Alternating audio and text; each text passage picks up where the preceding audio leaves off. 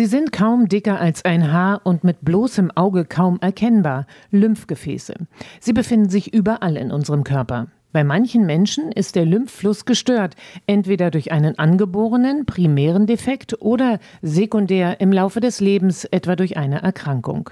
Dr. Steffen Schirmer, St. Marien Krankenhaus Berlin. Primäre Lymphödem ist das deutlich seltenere, tritt bei unseren Patientinnen häufig nach der Pubertät auf, kann aber auch angeboren sein, wenn keine Lymphbahnen, Lymphknoten im Lymphsystem angelegt sind. Da sind das genetische Defekte. Die sind, wie gesagt, seltener. Das sekundäre Lymphödem entsteht meistens nach einer Operation, nach einer Bestrahlung, die das Lymphsystem mit beeinflussen. Das kann selbst nach Frakturen auftreten, wenn die Weichteile dementsprechend geschwollen sind und die Lymphbahnen, die Lymphgefäße beschädigt worden sind. Bei Helena Vidalic könnte ein Befall mit Parasiten durch verunreinigtes Trinkwasser die Ursache sein. Die 43-Jährige lebte beruflich eine Zeit in Afrika und leidet seit sechs Jahren an einem Lymphödem im rechten Bein. Über Jahre versuchte die gebürtige Französin zunächst konservativ mit Physio- und Kompressionstherapie die Schwellung wegzubekommen, leider erfolglos. In dem Moment, wo ich wach werde, muss ich mich um mein Bein kümmern, erzählt Helena Vidalic. Mein Tag muss danach ausgerichtet werden, zum Beispiel, dass ich nicht zu lange stehe, nicht zu lange laufe und wenn ich sitze, brauche ich einen zweiten Stuhl, auf dem ich mein Bein ablegen kann.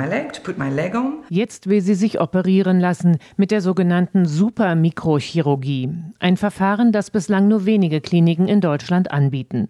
Dr. Steffen Schirmer. Was wir heute vorhaben, ist bei einem nicht mehr gut funktionierenden Lymphsystem die Lymphgefäße, zwei bis drei Lymphgefäße aufzusuchen sie darzustellen und dann eine Art Bypass, einen Umgehungskreislauf zu bilden, dass der Lymphabfluss vom Unterschenkel in das venöse System eingelitten wird. Feines Fingerspitzengefühl ist erforderlich. Der Chirurg kappt für die Umgehungsstraßen an mehreren Stellen die Lymphgefäße und schließt sie an die Blutgefäße an.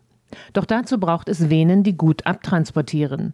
Der Chirurg muss mit dem Mikroskop lange danach suchen. Geduld ist gefragt. Wir sind tatsächlich jetzt hier in einem Fettgewebe und finden keine Vene. Mikroskop mal noch ein bisschen weiter reinschieben. Das ist der schwierigste Teil, eine Vene zu finden.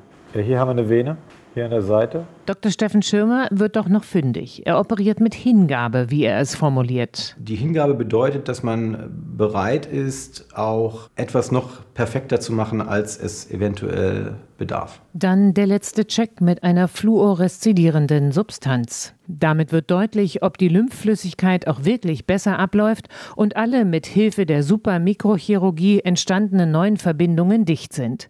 Dann heißt es abwarten, denn erst nach ein paar Wochen lässt sich endgültig sagen, ob das Ödem im Bein nicht mehr anschwillt.